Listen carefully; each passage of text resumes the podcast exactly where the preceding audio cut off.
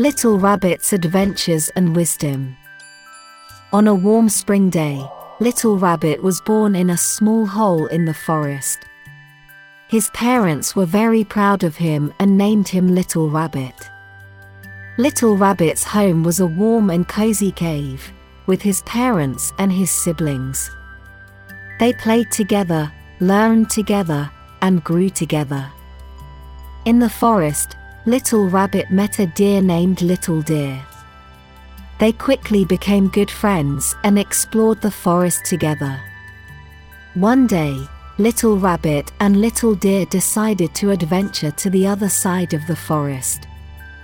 They saw many wonderful things and had many unforgettable moments together. During their adventure, Little Rabbit and Little Deer encountered difficulties. They were chased by a big wolf, but they successfully escaped. In the process of escaping from the wolf, Little Rabbit showed amazing courage and wisdom.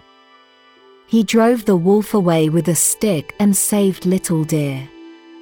After the adventure, Little Rabbit and Little Deer returned home.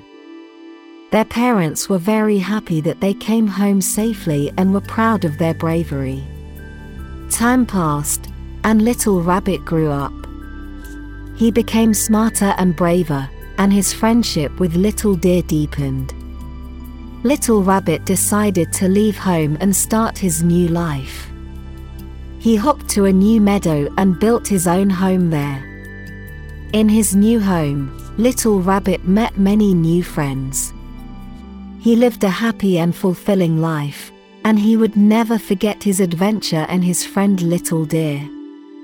In the new meadow, Little Rabbit met a bird named Little Bird. They quickly became good friends and flew in the sky together.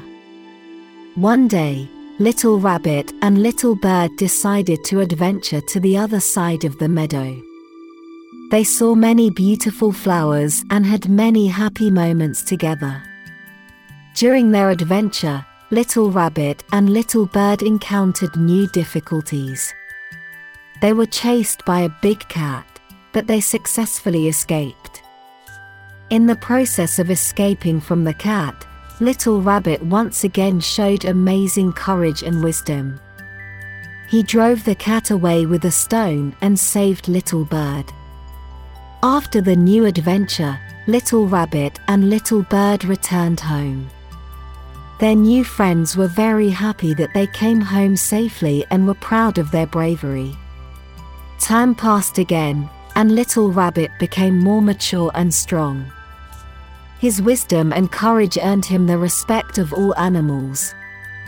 Little Rabbit decided to start his new life again. He hopped to a new forest and built his new home there. In his new home, Little Rabbit met even more new friends. He lived an even happier and fulfilling life, and he would never forget his adventures and his friends. Little Rabbit used his wisdom and courage to help many animals. He became a hero in the forest, respected by all animals. This is Little Rabbit's story, a story about adventure, friendship, family, growth, and wisdom.